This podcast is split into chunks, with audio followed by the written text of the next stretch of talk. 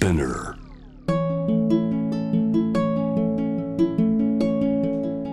福本敦子の聞くコスメなんと今日は素敵なゲストが来ていただいてるんですけれどもこんにちはこんにちは。よろしくお願いしますよろしくお願いします。なんと今日はみんな大好きアルジェランザ・パブリック・オーガニックのカラーズ代表橋本宗樹さんにお越しいただきましたこんにちは。ありがとうございます。お呼びいただきまして。いやすごいいい声。声ですねそうですか。えなんかこれ越しに聞くとなんかこんな声してたんだっていうふうにも新たな発見をしてるんですけれどもちょっと先にもう今日いっぱい聞くことあるんですよ。はいなのでちょっとイントロダクションとしてプロフィールの紹介をさせていただきたいと思うんですけれども、はい。えー、と橋本宗樹さんは2000年にイベントプロダクションとしてイベントなんですね。カラーズを設立されていてイギリスのクラブを輸入したりウォフォールのファクトリーを骨董通りに再現するプロジェクトを経てからのナチュラルオーガニックコスメのファブレスメーカーとなる。なんかすごすごいジャンプですね。すごいもう全然違うことやってます、そうですよね。でもなんかそんなこう弾む気持ちのままやられてるからきっとこう勢いがあるというか元気な会社なんだろうなと思うんですけど東京発の意義香りの新たな価値観にこだわった独創的なコスメの開発を行っているっていう素敵なプロフィールなんですけどこの出だしがどうしたんですかっていう感じなんですけどもともとはなんかそのカルチャーっていう感じだったんですかね。そうですね。もともと僕本当にまあ会社始めて20年になるんですけど、はい最初の7、8年ぐらいはそのイベントとか広告の制作とか。それをそのアーティストさんとかクリエイターと一緒に作るみたいな仕事をずっとやってたんですよ。そうだから会社もめちゃくちゃおしゃれですよね。ありがとうございます。あのホームページとかからもその匂いはガンガンしてくるんですけどありがとうございます。結構うちのこだわりの一つです。そうですよね、はいからでここでなんかもう急にターニングポイントっぽい話になっちゃうかなって思うんですけど、はいでオーガニックって？ってところを聞いてもいいですか？もともとですね僕がオーガニックコスメに興味を持ったきっかけっていうのが、うん中学校の時にうん。落合信彦っていうジャーナリストがいて、はい聞いたことあります。はい、この落合信彦さんの本を読んでファンになっちゃったっていうのがそもそものきっかけなんですけど落合さんの。落合さんの、はい。落合さんってあの今の落合陽一さんのお父さんなんですけど、うんうんうん。えっとね彼は体が小さいのにはい。か得意の空手ではい。外国人をなぎ倒しながら真実に向かって危険を冒して突き進んでいくっていう、なんか北斗の拳みたいですねそうですね。もうあの007みたいうんうんうん、う、なん。感じを、ねそれを見ても正義のヒーローみたいに見えちゃって、はい。それに憧れたっていうのがあるんですけど、うん。そういうベースがある中であのうん。化粧品を作るということを始めた時に、化粧品作っていくといろいろね問題がある、うん。製造工程、えっと、過程においていろいろ問題があるっていうことを知って例えはい。ばその農業における農薬の問題だったりとうか、ーん環境破壊だったりとか、はい。労働の搾取とかそういう事実をいろいろ知っちゃったっていうんう感じですよね。そうするとそれそこに対してあの化粧品の中でも先進的に取り組んでいるっていうのが結構ナチュラルオーガニックコスメだったっていううん、あ感とじ。プロセスですごく誰も傷つかないようにという言い方したらちょっとセンシティブだけどなんか全員にとって良くなるようにっていう風にデザインされてるなと私もそこ結構惹かれたポイントです。うん、そうですね。同じかもしれないですね。だからオーガニックコスメのものというよりも、うんそこの前のプロセスだったりとか、うん哲学とか物語はいはい。に対してすごい惹かれたっていうのが、そもそもオーガニックに対して興味を持ったきっかけですね。えそれと落合さんはこうどうつながっていくんですか？その真実を求めていくおお正義に向かって何か戦っていくっていう。これ全然昼間に撮ってるんですけど結構夜中の2時ぐらいになんかこうカウンターバーとかで飲みながら聞くいい話みたいな感じですけど大丈夫ですか？あそう、あの、そうバーとかでこんな話し始めちゃったらもう止まんないですよ。そうですよ大体ね朝までになっちゃいますよね。えなんかちょっとこのまま行きたいと思うんですけど、はいでそれをなんか日常にっていうあのことはどう結びついたんですか？例えばそういうところ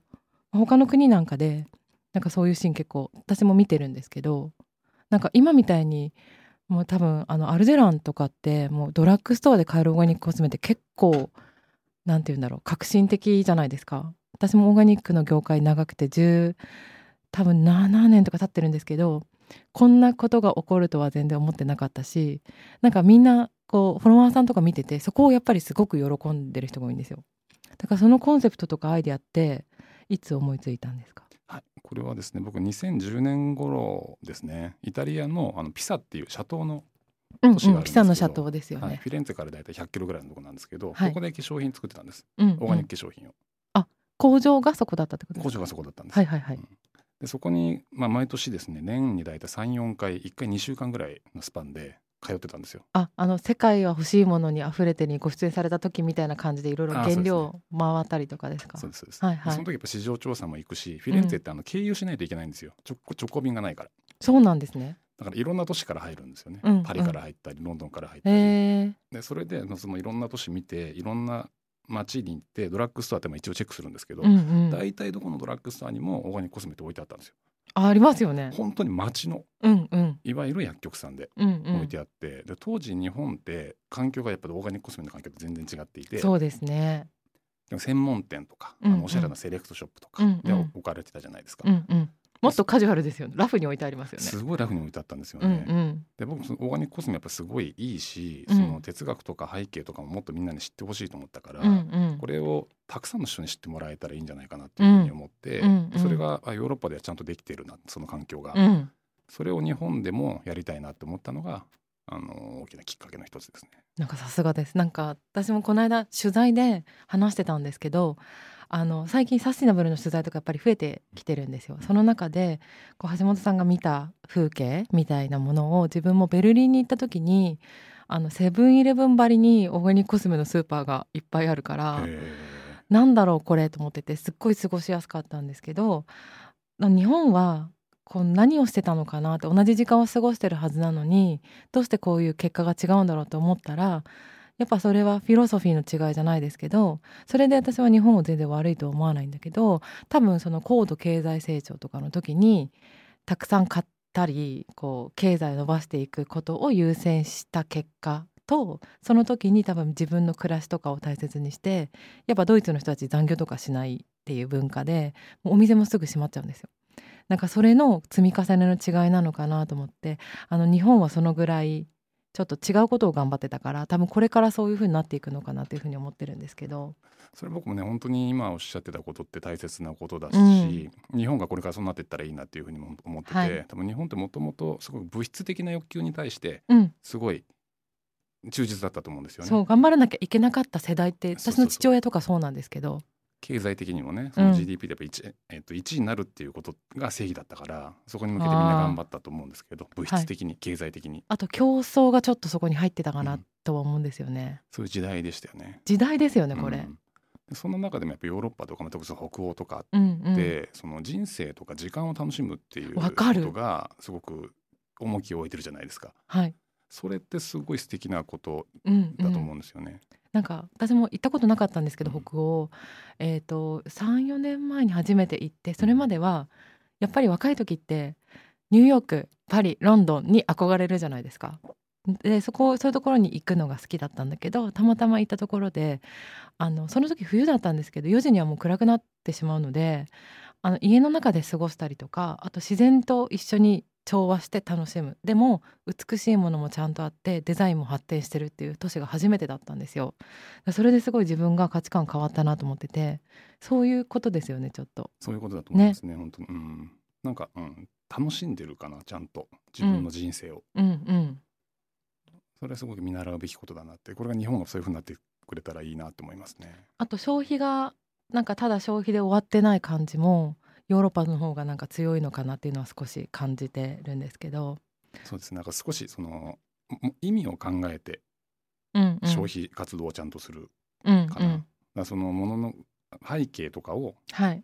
考えてチョイスをしたりするから、うんうん。それってすごく豊かな社会につながっていくそ考え方ですよね多分。あとはなんかそのドラッグストアでオーガニックコスメが買えるその橋本さんのビジョンみたいなので私も最近あのちょっと話が飛んじゃってあれだけどお友達がお家に結構遊びに来るんですけどその時に全然オーガニックとかを触ったことがない人がなんかそういう話になるとこういうのがあるよってこう見せるじゃないですか。そしたら「これめっちゃいい匂いですね」って言ってでも次の時会った時には肌が綺麗になっててなんか。レーザーでもしたんですか？みたいな男の子なんですけど、そしたら「ああのなんか敦子さんに教えてもらったやつ買ったんですよ」とか言っててでその子が働いてるお店のみんな買ってたんですよ。えー、すごい。でそれって多分あの買いやすいところで売ってるからじゃないですか。っていうあの背景を見る派と背景わかんないけどいいなって思って買ってくれてそれが結果そうなってくっていうの2つありますよね。うんややっぱりほとんどの人たちがそのものの背景考えるかって言ったらそんなことないから、うんうん。やっぱりその見た目が可愛いとか、うん。使って気持ちいいとか、うん。いい香りがするとか、うんうん。基本的なことそうそはまず確実にクリアしてからその後ろに背景をくっつける。っていうのがあの僕たちのやり方ではありますね。うでしかもそれをなんか私に嬉しそうに言ってくるんですよみんな。ん。なんかあの松清のやつ買いましたみたいな。ん。なんか敦子さんが教えてくれたやつ買いましたってその友達も言ってくれるし例えばインスタ見てくれてる人とか敦子スメつけて敦子さんが言ってたやつあったみたいななんかその買う楽しみじゃないですけど、うんさっきの消費がなんだろうな前はお買い物ってもうちょっと違うものだったかもしれないですけど必要だから買うものっていう認識で日用品買ってたかもしれないけどなんかオーガニックコスメとかだとなんかちょっと楽しく買ってくれる感じがするのかなっていうのはなんか思うんですよね。うん、確かにそうですね、うんうん。その自分の肌をきれいにするっていうこともそうだけど、うん。その買うこと消費行動によって何が起こるのかっていうところが見えてくると、うんうん。だいぶそのチョイスの仕方が変わってくるうんうん。から、それは一つの楽しみになる可能性があるあると思いますね。なんかじゃあ次の質問。えっと橋本さんの,、はい。あの香りとの出会いについて聞きたいなと思うんですけどあの世界は欲しいものに溢れている。でもフランスを旅されてましたよね。はいでなんか香りって後々声優美容についても聞いていきたいんですけど香りそのものとの出会いって何かありますか？はい、香りはまあそもそも化粧品作っている中で香りのパートって結構重要なパート。うん重要。印象ですよね。そうですね一番最初の、うん。で香りあの嗅覚って五感の中で最も原始的な感覚っていうふうに言われてて、はい。その理性を通さないで。わかる。そこが好きです。そうそうそう。なんかこの人の匂い好き嫌いみたいなものですあよね。そうそうそうなんですよ。理屈とかないんですよね。そうわかります。うんそこがまずすごく魅力的だったっていうそこになんか目をつけたのはなんでなんですか？なんか化粧品にいっぱい携わるものとして、うん。このちょっとクロートトークになってきちゃったけど、うん。あの何がいいんですかっうん。て結構、あの頭で分かりたい人って多いですよ、編集者さんとかでも。で私もあの結構女の人とかは感覚で分かってくれるんだけど、あのこの成分がこうでああでっていう人ってわか説明しても分かんないんですよ。感じるものだから。そういう人に、あのじゃあ嗅いでくださいって、うん。パブリックオーガニックとか出すと、うん。もう好きになるみたいな、なんかこの人のなんかプロフィールとか見て年収がどうでこうでみたいなんじゃなくて、うん。あったらなんか惚れたみたいな感じに。香りってそういう本能の入り口じゃないですか,、だそれをなんかこう大切だなって思ったのはなんでなんですか？なんかきっかけがあったうんそこはどっちかっていうと僕は理屈から入って香りを本能的に理解してるっていう感じなので。えどういうことですか？なのでその五感の中で最も原始的な嗅覚であるっていう理屈があったりとか、うんうんうんうんうん。あとはまあそれによって人の感情が動くっていうことだったりとかうんうん。を理解してうんだから香りが重要っていう入り方してるんですよ。よまあなんか男の人っぽいって言ったらあれですけど。そうそうそうでじゃあ自分がなんかあいい匂いこれだじゃないくって、もう知っててエビデンスがあってっていうことです。そうですね。うんうん。とかなんなんだろうな。いい匂いってなるとそれがなんでいい匂いなのっていう風になっちゃって、うんうんそれを分解したくなるんですよ僕。え？ー、あ知りたいんですか？知りたくなっちゃうんですよね。感覚的にっていうのはもちろんわかるんだけれども、うんうん。それが科学的になんでなのかとかえじゃあそれなんかこの人魅力的だなと思ってそれがなんでなのか成分的に調べるみたいなもんですよね。それはまあでもなんでこんなに魅力的に感じるのかなっていうのうんは分解することとかもありますね。そうだうんしできますよねきっと。うん。科学で分解っていうか説明、うんうんあそっかそっか。で香りの分解して。そうですそうです。そう。それでまあその香りにこだわるようになったんですけどそれで香りで分解していったら、まあそもそもねでも声優に対しての魅力とかっていうのはうん。僕もすごい魅力的だっていうふうにやっぱりそれは思ってて、うんうん。やっぱりそのギューって鼻から深呼吸した時に、うん。心の中からマインドがリセットされる気持ちっていうのはやっぱりなるんですよ。なるなる、るうん、それって本当に声優特有の力だしそこに、うんうんあ自分がこんだけ変わるんだからうん。確実にこれには力があるなっていうのがあのうん。入り口にはなってます。なるほど、うん。で調べていったらそういうことが分かってみたいな、そうそうそうそうそうですね。あとはあの小さい子供とか、うんうん。私の甥っ子がそうなんですけど、うん寝る時うんに、パパだとやっぱダメなんで、うん。お母さんの服をこうかけるとうん。匂いがついてるじゃないですか、それで寝たりするらしいんですよ、うん。だから香りってそういうなんか感情とか記憶と結びついてるって言いますもんね。うんうん。そういう意味で言うと僕もそういう一つエピソードがあって、うんうん。あの植物療法っていうのが植物療法のセミナーに行ったことがあるんですけど、うんうん。そこでまあ知らない人からお話しかけられたんですうよ。んうん。でその時にあの「パブリックオーガニック作ってる橋本さんですよね」って言われて「あ、うん。そうです」って。はいそしたらその方のお子さんがなんかすごいネガティブなことしか言わない、うんうん。えー病気なんですって。うんうん。あそういう病気があるんですね。そういう病気がなんかあったんで、うんうん。それをだそれがパブリックオーガニックを使った時に、はい。息子さんがいいい香りだねってポジティブなこと言ったんですすごい。すごいでしょ？スーパーポジティブ本当だ。そうそうそうそうそう。まさにですね。そうそれであのお母さんびっくりしたんですよ、うんうん。あシャンプーの香りで息子がポジティブなこと言った。で嬉しいですよね。すごい嬉しいじゃないですか、うん。でお母さんからしたら本当事件だったんですよ、うんうん。でそれでシャンプー見たら精油100%って書いてある、はい。パブリックオーガニック、うんうん。あ植物療法って言って、セミナーにいらっしゃったんですよ。へええそれでお母さん橋本さんを会えたのすごくないですか？そうですね。引き寄せ力すごいです、うんママ。うんうんまあまあそうですね、うん。うんへえそれその時に僕すごい思いましたね。あ本当に力があるんだなっていう、うーんあとはその年齢とか性別とか、うん。その人種、うん。関係ないってことですよね。そうですね、うん、それは本当に直ま感的に、もしかしたらなんか日本人的な味覚とかはあるから、うんうんうん。ちょっとはその国民性があるかもしれないですけど、うん。ヨーロッパの香りとかもすごい素敵だし、うんうん。でもなんかこう人間っていうものにダイレクトに聞くっていう感じはしますよね。うんそもそも植物から作られてるものですからねせ精油なんかでうん言うとうん、でなんかあの最初精油美容っていうのがパブリックオーガニックで今も掲げてらっしゃると思うんですけど、そのストレスに着目したっていうのはなんでなんですか？はい。あのー僕たち東京初のナチュラルオーガニックコスメメーカーっていうことですごいこだわってて、うんうん。これはまあ僕昔からそうなんですけど、んうん。自分たちにしかできないことをあのキワキワエッジの効いたことをやりたいっていうのがずっとあるから、うんうんまあ企画の時からね。そうそうそうそう 世界の中でもはい。東京で作るべきナチュラルオーガニック化粧品ってなんだろうなってういうんことを考えたんですよ。その時まだこのコロナとかが始まる前でもっともっと忙しい東京の時ですよねきっと。そうですねもうメトロシティストレスシティはいはい。イメージですかね。東京イズビッグシティって言ったし旅行で東京の人だって言うと絶対言われてましたうもん。ーんそうですよね、うんなんかすっごい人がたくさんいて、うんコンクリートジャングルでみんはないせわしなく動いてるみたいな多分イメージね残業残業みたいなあ。そうそうそうそうそう僕たちナチュラルオーガニック化粧品作るんだったらなんかそのいわゆるそのなんですかね自然の中で作られているものはじゃなくて東京で作るんだから東京でべき、作るべきものって考えた時に、うんうんうん。そのストレスがはい多分世界の中から見たら東京のステレオステレオタイプの一つかなと思ったのでじゃあ確かに。えっとそれがすごい面白いなと思ったんです。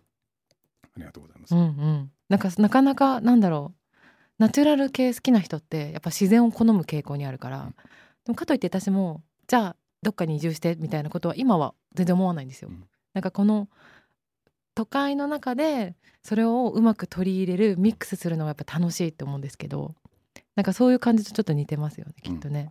そうですね。はいナチュラルを都会的にモダンでちょっと切り取ってるっていう感じはしますかね、うちは。ちょっとこの香りの話の流れでスーパーポジティブを作る時のピンクのキラキラシャンプーっていう通称呼ばれてるんですけどあのなんか開発秘話とかありますか？っていうかそれを作ろうとなんでそこに至ったのかなみたいな。あれはもう精油の香りで僕たちもその自律神経とか免疫とかホルモンとかはいはい。あのこの香りを精油の香りを変えた時に体がどう動くのかっていうことをうん、うん、結構データで蓄積してるんです。え？だから常にあの開発研究してるんです。あの部屋で？あの部屋とかの外部の研究施設とかうん大学の先生とか、はあのんかんの体の反応をってことですか？そうです本当にじゃあどのホルモンが出る？この精油を変えたらどのホルモンが出るとか自律神経がどうなるとか。じゃあ惚れ薬作れますか？あ結構でもそれはねあのありえると思いますよ。そうですよね、うん危ない危ない。ホルモン的には。そうですよね、はい。あなるほど。それの中でそうです。幸せホルモンに着目したのって何かあるんですか？そしたらあのねやっぱりその動いたうん。精油があったんです、それはベータエンドルフィンっていうホホルモンとうん。オキシトシンっていうホルモン、うんうん。大切なホルモンですよねとストレスにとって一つも多幸感を出しあの司ったりとか、はい。あとまあまあ幸せになる気持ちになるようなホルモンたちうん。なんですけど、うん。これらが上がった精油が出てきたので、うん。あうん。これはみんながポジティブな気持ちになれるから、うん。うん。商品化しようって言ってうーん。なんか面白いですね。面白いですよ。はい。それがうん。あの出てきた後になんかやっぱ香りの魅力をみんな再認識したと思うんですけどなんか人間って結構なんか出来事とか何かがあって幸せになれるって思ってる人が多いじゃないですか。でもあれ出てきた時に先に幸せを感じることが可能になるじゃんってちょっと私も思って。それ面白いなと思ったんですけど、うん。そうですね。まさにおっしゃる通りですね、はい。普通はね何か何か状況とか何か出会いとかがあって、うんうん。愛があったりして後から外側ですよねでも自己発電できるんだみたいな。そうですね。そうですよね、うん。まあだからといってね嗅いだ瞬間すげえ幸せになるかって言ったらそうではないんですけど 決して。ただまあ体の状態としては近づいていくので。そうです。なんかあのいろんな方お会いするときに、うん。なんか化粧品説明するときにやっぱ香りでいくのが私も早いって思ってるから、体感してもらうんですけど、うん。なんかすごいその瞬間にこうみんなで共有できるから香りって、なんかそういうふうにも幸せのひや広がり方が一個あるなっていうふうには思います。うん、そうですね。はい、あとあの自粛の時にピローミストがやっぱすごい求めてる人が多かったんですよ。うん。なんかこう試しましたみたいな、うん。コメントとかがすごい来ててなんかそのストレスにやっぱりポジティブとは違うけどなんかあれですかねこうストレスを感じてる時ほどなんだろう香りが効きやすいとかってあるんですか？ねあると思いますね。あとやっぱ求めてるっていうこともあると思うし部屋の中に閉じ込められてるうん環境じゃないですか。うんうんで精油ってやっぱり例えば草花とか木とかから発生されている成分なので、うん。基本的には例えばじゃあはお花畑に行ったとか森の中に行ったとかとうん。同じ環境なんですよ、香りとしては。そっか。そう。本当にそれと同じ。だから、森の中に入るとマイナスイオンを浴びて気も心地いいってなるじゃないですか、それと同じことなんですよね精油を使うっていうことは、えだからなんかヒノキの香りのやつあるじゃないですか、うん。うん。あのスプレーの中で、うんとかなんかヒノキ風呂のこと思い出しますもんね、うんそうなんですよ都会に住んでたらやっぱ自然と触れ合うことっていうのは人間は必要っていうすごいシンプルなことで今都会に生活してる人ってそれできてないじゃないですか。自然と触れ合うということが、うんうん。私オーガニックコスメのやっぱ仕事をしててうん。かなりそこはうん補充できてるんだと思うんですよ。うん。そう思いますね、うん。日常的に自然を取り入れられてるってことだと思うんうんですよね、うんだから本質的にやっぱりその部屋の中に閉じ込められちゃったら、うんやっぱりうん外に出て何かリラックスしたいとかそうん。の自然を感じたいっていうことって人間の本能の一部じゃないですか、うんうんうんうんそれを求めてらっしゃったんじゃないかなっていうのはあると思います。そうですね。実際すごい売れました。そうですよね。うん。あとはなんかそのその時にちょうどあの植物療法士のカラーズの星野さんにご協力いただいて一緒に YouTube 撮ったんですけどあの寂しさとか不安に対応するのはこの香りですよとか、なんかそういうふうにも教えてくれて、なんか今ってこうコロナでやっぱ肌と肌との触れ合いって言ったらあれだけど、ん。やっぱハグできないとかうん。握手とかちょっと、ね、そういうのを遠のいていって、それで免疫が下がったりとかなんか元気がなくなっちゃってるの気づかない人とか多いと思うんですけど、その行動自体は無理でも、うん。まあ、例えばあのスーパーバウンシーとか緑のボトルみんな多分わかると思うんですけどああいうのでもちょっとこう補うきっかけにはなりますか？なると思いますねスーパーバウンシーっていうシリーズは、まあ、はい端的に言うとそれを使うことで免疫力が上がるっていう香りでね。香りでものなんですけど、これも別にこの時代に図って作ったわけじゃなくて本当たまたまだったんですよ。そうなんですか？そうあの作ってってなんかすごい免疫が上がる精油が出てきたぞって言って、えでもなんかやっぱりすっごい疲れた時とかにあの香り使いたくなるんですよ。うんあと男性にもおすすめですよね結構ねあ。すごい使いやすいですね僕も好きですね。あのなんか女子男子であんまりちょっと分けたくはないんだけれども、うん。やっぱりなんかあの香りっていうものに触れるのって男性の方が少ないと思うんですよ。うん。香水つける人とかはあれだけど、うん。だからこうなんかおすすめの香りってありますか？男の人に。男の人におすすめ？でこれはうん。本当に趣味の世界なので、ええ僕が好きなのはやっぱりウッド系が好きですね。えーシダーウッドとかサンダルウッドとか。シダーウッドとかサンダルウッドとかですね。うんうん。ヒノキとかもそうだし、うん。うん。なんかやっぱその重めの香りで僕はうんあの心からリラックスできるっていう傾向が個人的にはあってそういう男性があ男性にもやっぱそういう香りの方が好まれるかなっていう傾向はありうん。ますあのなんかストレスを取るようななんだろう仕事の疲れとかやっぱコロナとかあると家の中にいてなんかその関係性が難しくなるとか聞くんですけどそういう時にあの男子がリフレッシュできる香りってありますか？難しいですね。男子がリフレッシュできるまあでもラベンダーとかローズマリーとか混ぜて使っていただいたりとか、うん。ベルガモットはとってもいいですね。うんうん。あの成分的にもはい。すごくあのリラックスできるストレスを抑えてくれる成分がたくさん入ってるので柑橘の中で唯一、うんうんうんうん。これはとてもおすすめですね。はい。うん。ありがとうございます。やっぱり前は海外のものっていう風にみんな思ってたし実際そうだったと思うんですね。で今はなんか日本のブランドさんがすごく増えたしどうですか？そういう風になろうとも思ってたんですか？日本のやつを作ってきっとこれから増えていくんだみたいな予感ってありましたか？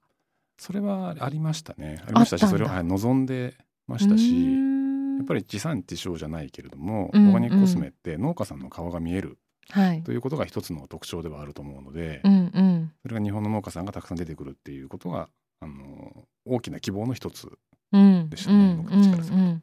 なんか私はまだその作るっていう方にはコミットしてないからなんか見ててなんかすごくこう風景が変わってきたなっていうのを感じていて安くなって自分らでやり始めたみたいな流れが一個大きいのであってでもあの海外ブランドさんとかもたくさんあってなんか共存してるっていう感じだと思うんですけどその日本のオーガニックコスメが増えてなんかいいことって何だと思いますか？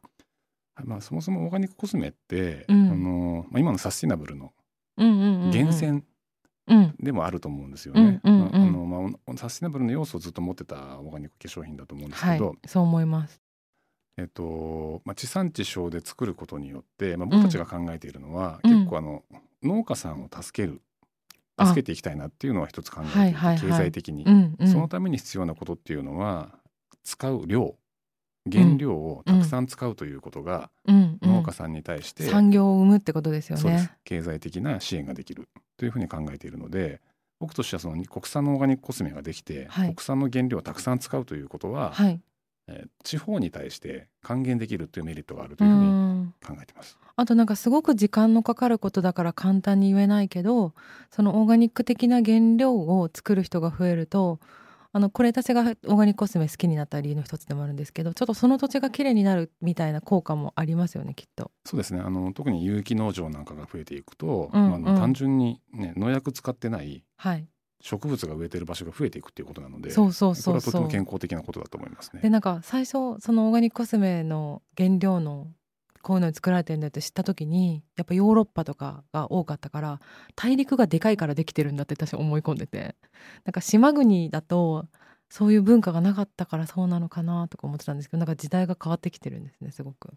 完全に変わってきてますねそこで言うと。ただまあ日本だとちょっとね湿気がある分、んうん。虫とかが寄りやすいんですって。だからヨーロッパに比べるとオーガニックは難しいんですよね、なるほど。島国だからこそ。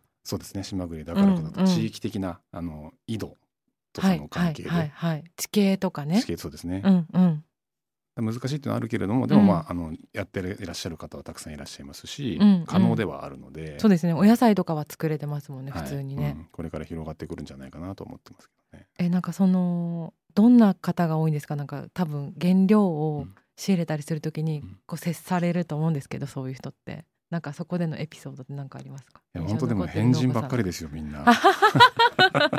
いい意味でね。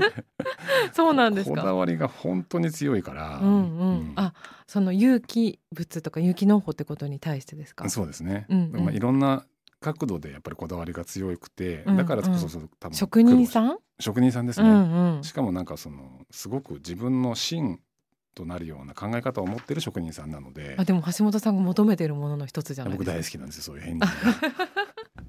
すごくシンパシーを感じますね、うんうんそういう人たちには、はい。やっぱりその土地と土地土地によってその作るものって決まっていくんですかねその農家さんたちっていうのは。そうですね。あのそこはね結構そのその土地に根付いたものもありますしそれぞれの農家さんの背景によって全然違ってきますけれども、うん、歴史とかもあります。歴史とかもありますしね、はいはい。うん。まあでもやっぱり基本的にはその土地でとる作られているものをオーガニックに変えていくみたいな人の方が多いんじゃないかなと思います。でもなんかそういう自然に触れてるからかわかんないですけど、ピュアな人多くないですか？そうです。ね。ある意味ピュア。そう。でも面倒くさいですよ。結構。なんか私一回、うん。あの和原農園っていうところの、えっ、ともうバラ界の本当にすごいと言われてる方で、うん。プリンセス雅子っていう雅子様が結婚した時にそのバラを作ったうん。国枝さんっていう国宝みたいなバラのおじさんが会ったことあるんですよ、農園に行ってそれ滋賀にあるんですけど、うん。国枝さんねめっちゃピュアでした。うん。土から作るバラみたいに言っててバラが一番楽しいからそれをやってるだけみたいな感じなんですけど土地が喜んでる感じはありました。うん。でもすごいなんかピュアであの変わったおじちゃんだったんですけどうん。そういう人ばっかりなんですよねきっとね。うんそうですね。あの本当にそうですね。あの植物愛してるし、うんうん。土地を愛してるし、はい。あの人間に対してなんかすごく素直に向き合ってる感じはすごいしますね。例えばあの熊本県の鶴田農園さんっていう甘夏の農家さんがあるんですけど甘夏。甘夏。はい。この人たちは結構すごくてですね大体うん。50年ぐらい前にみかんの味が落ちたっていう、まあうん。気がついて、うん。それがなんでだっていうのをなんか京都大学の先生に聞きに行ったんですよ。はいはい。そしたら当時から流行っていた、まあ、戦後からなんですけど化学肥料とか除草剤。うんうん。これみんな使ってたんですよ当時、うんうん。それが土の中の微生物を殺しちゃってる。だから味が落ちちゃった。っっていうことを京都大学の先生に教えていただいて、うん。そこから勇気の道に入るんです。うんうん。でも50年前って勇気なんかやってたらもうそんなことやってる人なんかも誰もいなくて、むしろなんかもっともっとの時代ですよね。いやそうですそうです、はい。とにかくいっぱい農薬使ってたくさん生産してっていう、お金の時代ですよね。そうですそうです、うん。だけど彼らはまずくなっちゃったから美味しくしなきゃ。うん微生物死んじゃったから微生物を生き返らせるために勇気を始めるって言って始めるんですけど、やっぱなんか動機が純粋でいいですまあ、ねそうなんですよそこわかるすごく。そうそうそう。そうなかなか結構思い切りがいるじゃないですかそれって。大変なことだと思うんですよね、でも私も仕事ですごいそれ思うところあります、うん。うんうんでやり始めたら最初はやっぱりうまくいかないんですよね、木が枯れちゃうしはい。虫がたくさん湧いてくるし、時間かかるし。で周りからも怒られるし、うんうん。親戚からももうみかん作りはお前はもうやめるのかっていうふうに怒られたりとかして、うんうん。え出ていけみたいな。そうそうそう。例えば村の旅行に子供たちが連れて行かれなかったりとかハブりですか？ハブり。そう。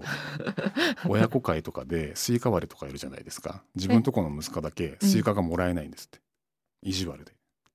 なんか悔しいです。そうそうそうそう。そのその環境がね大体10年ぐらいそんなに？そう。ですじゃあそこはやっぱりあの日本の文化とは言いたくないけどなんかその邪魔してるみたいに思われちゃったのかな、ね。みんなと違うことしてることがだし実際ね、邪魔だったんですよ。多分周りの人からすると、うんうん。鶴田さんの農園から虫が湧いてきて自分のところに来るから。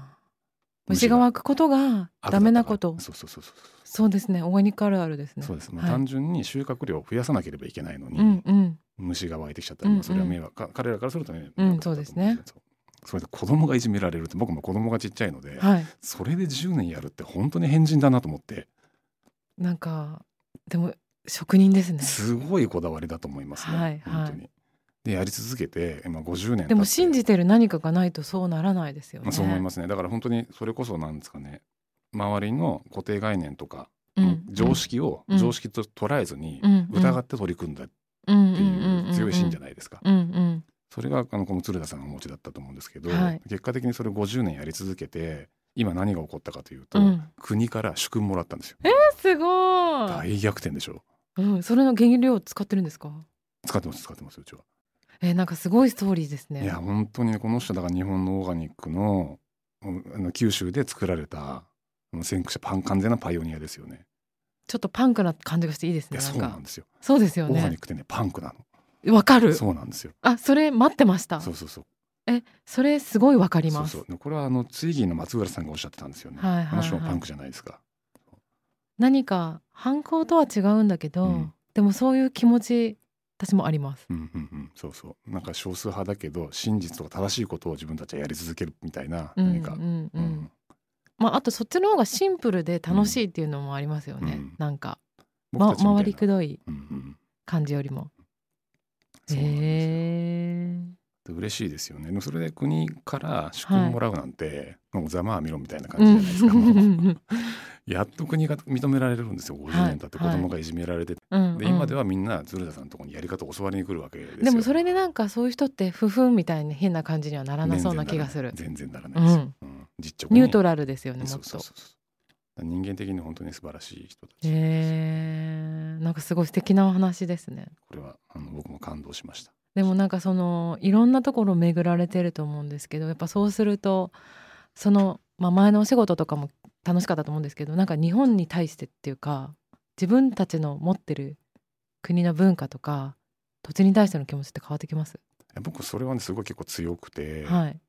日本ってどちらかというと日本のことが好きっていうとちょっと右翼に見られちゃううんうんうん。傾向があるんじゃないかなっていうのはあって、あとなんかそういう話があんまりしないですよね。そうなんですよね。どっちかというとなんか悪口の方が多いかなっていう印象うんうん。があって、で僕はすごい日本のこと好きでうん。日本のこと褒めまくってるし、うんうん。それで外国人とかともよく喧嘩します。え本当ですか、うん。でもなんか日本のこと好きって言ってくれる外国の方がいるとすごい嬉しいけど、うん。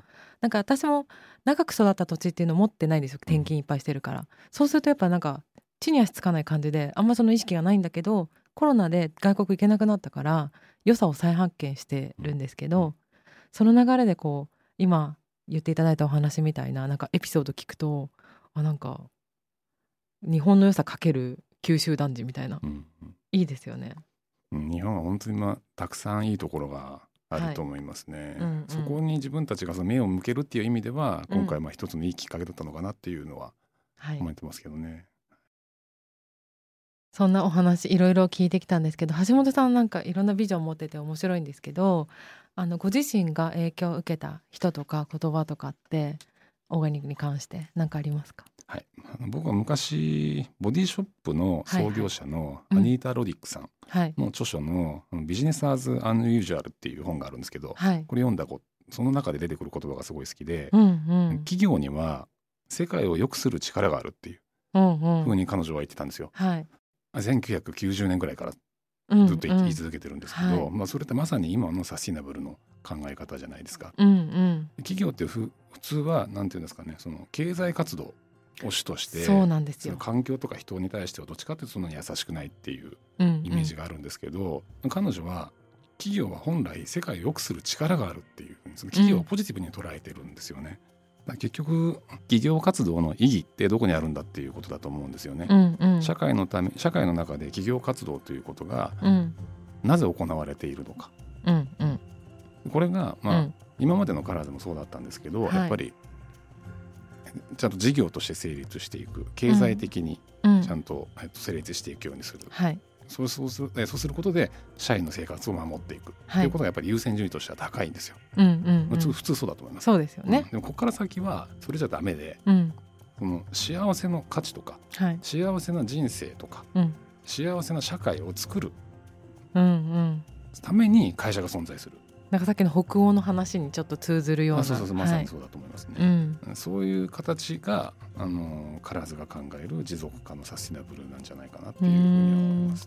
なんかあの、えっと、世の中を良くするっていう流れの一つのお話で、えっと、ハンドリフレッシュナーの取り組みがあったと思うんですけどスーパーポジティブとスーパーバウンシーの、えっと、ハンドスプレーかそれを寄付するみたいな売り上げを寄付するみたいな活動があったと思うんですけどちょっとそれについて教えてください。あれはまあ僕たちがその社会貢献活動の中で何に取り組むのかっていうのを考えているうん、いろいろ調べたりしてたんですけど、はい。やっぱ日本にすごい貧困家庭って多いんですよ。うん。6人に1人とか7人に1人とかって言われてるんですけどうん。これ相対的貧困って言ってうん。大体なんだろう平均年平均家庭世帯年収がうん。100万円以下ぐらいのイメージなんですよね。うん。世帯年収がです。え？でっていう人たちが大体な6人に1人か7人に1人ぐらいいるっていう現状があって、それ調べてったらやっぱり、ね、大体すごく多いのがシングルマザーだったんですよ。ああそうなんですね。そう。だ結局結婚してて別れちゃって別れちゃってるからもう仕事、うん仕事がない状態で別れちゃうから、そのまま貧困に陥るっていう状態があって、これどうにもならないじゃないですか。でもなんとかこれ助けていきたいなっていうふうに思った時に、じゃあ僕たちが今すぐできることとしてじゃあそのあのプロダクト、あのはい殺菌のスプレー作ったんですけど、そのスプレーで出た利益の全額をその家庭に対して寄付をするということを始めさせていただきました。なんかすごく具体的で分かりやすいって大切なことだと思うんですよサスティナブルとかそういう SDGs に入るようなものってあの参加する側がなんかどこどこに寄付しましたもそうだけどなんか自分がやったこととか買ったことが何になったのかがイメージできないものが結構今まで多かったけどなんかすごいイメージしやすい例ですよね。そうですね。はいあのまあ僕た僕たちはまだ、まあ、僕たちというか僕はまだあんまり満足してなくてもっともっとちゃんとあのやっていきたいなとは思ってるんですけど、うんうん。まあ、でも一個活動をして石を投げ続けることが結構大事っていうか、はい。なんかサスティナブルもそうだけど答えすぐ出ないじゃないですか。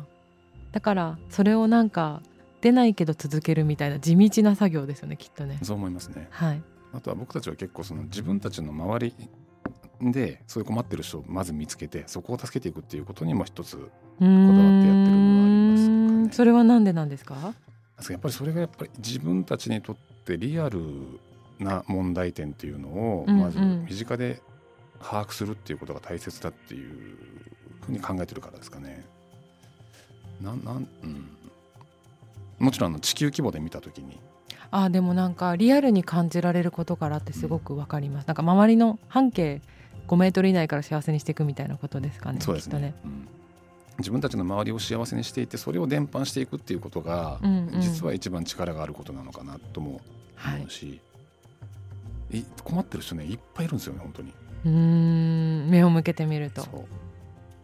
でも本当どうしようもならない問題とかもまた実際たくさんあるんですそうそっち見ると結構暗くなりがちだけどまああるなって私もニュートラルな気持ちで見るようにはしてます。うん、めちゃくちゃなりますよ。会議とかしてても例えばあの孤児の話とか、うんうんうん結論が見出せなくて会議してても、う んそうですよみんなね。どんよりするんですけど、そのそこで会社のテーブルの上で孤児について議論をしてじゃあ彼彼らの幸せのために何ができるんだっていうことを話すことが大切なんですよ。私もそう思います。なんかわかんないけど、うん。なんだろう。目向ける？ですね、その中で自分たちができることを少しずつ始めていくっていう。そこにやっと立ったっていうぐらいなのでうちなんか本当まだまだ全然なんですよよちよち歩き。だけどこれからちゃんとそれを着実に続けていきたいですというふうにはあの思ってますわかりました。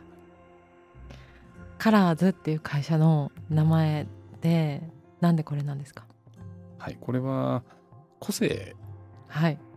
を表現してますあのたくさんの色があるっていおうーことではい。やっぱり僕もその確一的にされるのとかがやっぱり嫌でうんうん。それぞれなんですかねその得意な人こととか好きなことがエッジが効いてる人で僕好きなんですよ、うんうんうんだから農家さんとかも好きな、うんうんそういう人が好きなんですけど、うんうん。そういう人たちがこう集まってきて集合体になるってすごく美しいし美しいなと思ったので、うんカラーズっていう名前にオーガニッしクはパンク本当ですね なんかミュージシャンみたいですね。そんなにいいもんじゃ凡人なんですね。凡人は結構こだわりなんですね。そうで。すよ。絶対絶対凡人自分自分でわかるじゃないですか。だって。自分が凡人本当ですか？絶対そうですよね。やっぱりそのそういう人たちと僕は絶対違う。こ志高いなって聞いてて思いますけど、ね。ただあの頑張る凡人なんですよ。GB ですね。ハッシュタグ GB 頑張るもん。ありがとうございます。はいカラーズ代表の橋本宗樹さんをお招きして今日はお話ししました。橋本さんありがとうございました。はい、ありがとうございました。